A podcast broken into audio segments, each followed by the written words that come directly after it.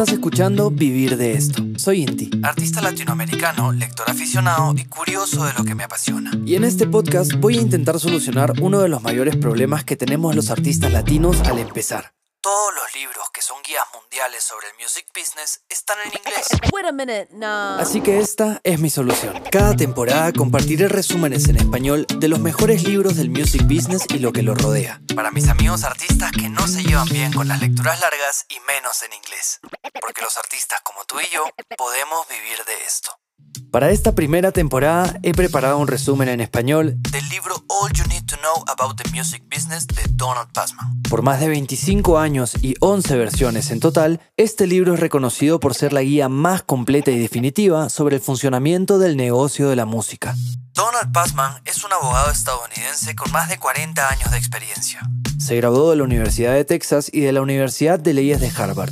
Aparte de escribir otros libros y dar clases en múltiples universidades, ha sido listado en los mejores abogados de América por más de 20 años. También nombrado en los Billboard Power 100 y otras listas importantes. Al igual que el libro, esta temporada tiene 8 partes y cada parte tiene capítulos. Hice una síntesis por cada capítulo del libro, resaltando las partes clave en la lectura. Estoy seguro que será de gran ayuda. Ahora sí, te dejo con la parte 1 de este libro. Empecemos. Parte 1. Capítulo 1. ¿Cómo elegir tu equipo?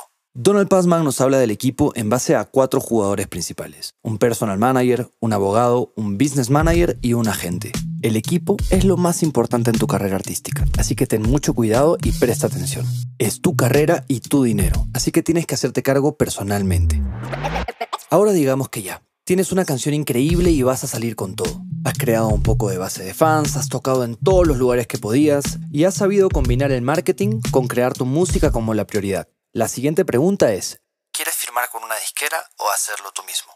Bueno, si realmente quieres firmar o no, lo veremos más tarde. Pero por ahora supongamos que sí. En esta época, antes de que un sello te firme, esperan que tengas una base de fans decente. Y con suerte uno que otro logro en tu historia. Por ejemplo, un hit con altos números en Spotify, Apple Music o YouTube, con un bajo porcentaje de skips lo que quiere decir que la gente no pasa de canción a los pocos segundos de que empezó la tuya. Y a pesar de que tengas todo eso a tu favor y de que existan muchos AIRs monitoreando Internet en busca de nuevos talentos, a menos que mucha gente se esté volviendo loca por ti, no es probable que alguien llame de la nada. Al igual que con la mayoría de cosas en la vida, tienes que hacer que pasen tú mismo.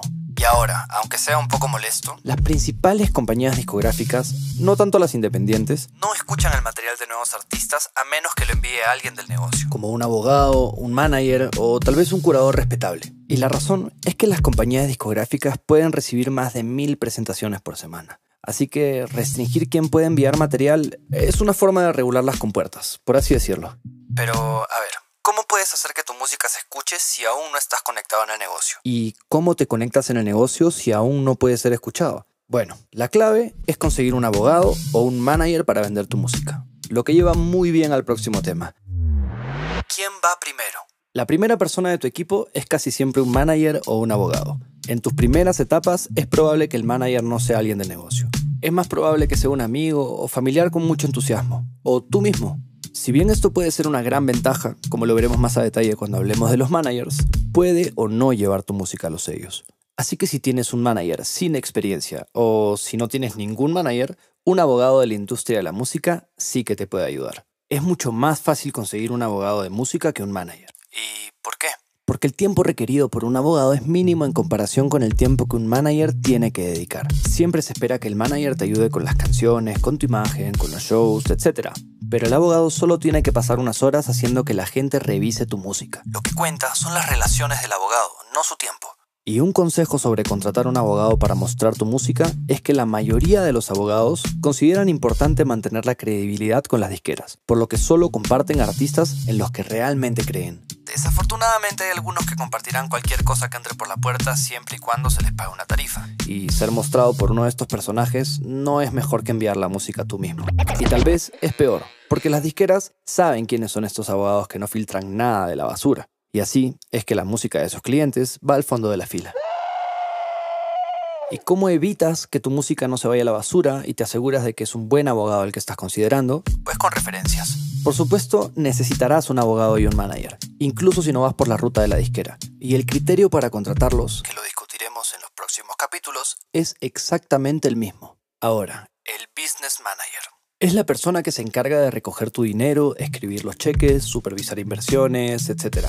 Suele ser el último porque, bueno, es caro en términos de personal y mano de obra. Pero no te preocupes, hasta que tengas algo de dinero decente, por así decirlo, un buen contador puede encargarse de tus declaraciones de impuestos y de responder preguntas básicas. La búsqueda. Ahora que ya sabes cuáles son los jugadores principales, la pregunta es, ¿dónde encuentras gente para armar un equipo? Empieza pidiendo recomendaciones a cada persona que conozcas.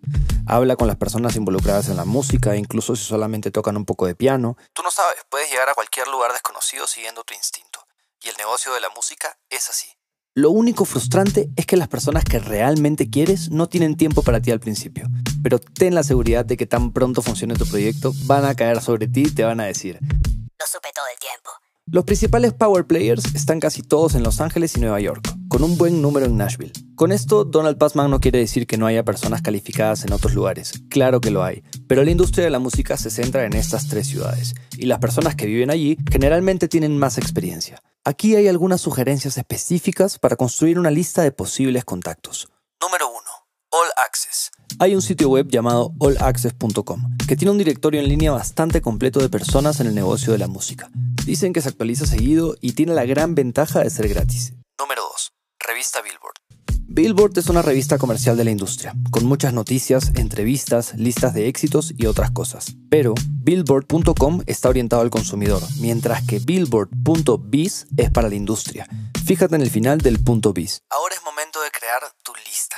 Y sí, aunque suene tedioso, hay que hacer una lista de nombres. Hay que leer, hay que mirar entrevistas con figuras de la industria que nos gusten y que trabajen con artistas que admiramos. Por ejemplo, podemos consultar en publicaciones dirigidas a fans, como Music Connection, Spin, Pitchfork, Rolling Stone.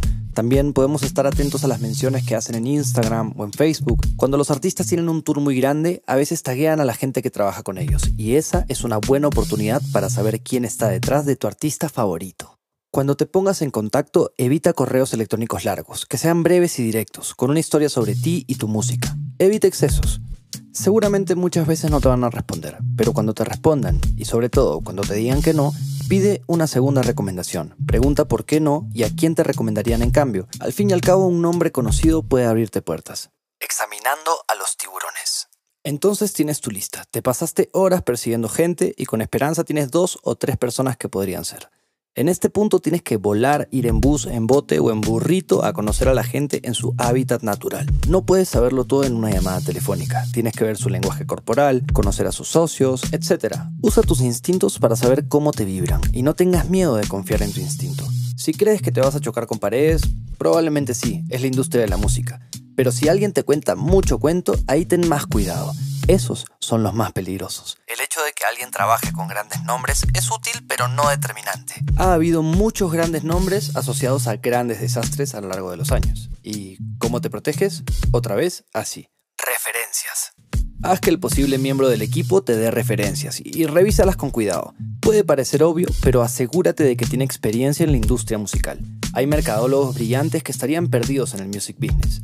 También pregunta a otros miembros de tu equipo, pero ten cuidado con las personas que cubren favores recomendando que contrates a alguien. Solo porque le dé un favor a alguien y no porque sumará a tu carrera. Por eso, siempre pregunta el porqué de la recomendación y pide hechos. Los hechos son algo que puedes evaluar tú mismo y tú debes tomar la decisión final. Mira más allá del discurso. Todos se ven bien cuando se venden. Cuando entrevistas a alguien, toda la atención del vendedor se centra en ti y eres absolutamente la persona más importante del planeta. Y ese casi nunca es el caso cuando realmente te pones a trabajar. Las realidades y necesidades de otras personas pasan factura. Es extremadamente difícil saber esto en tu primera reunión. Pero entonces.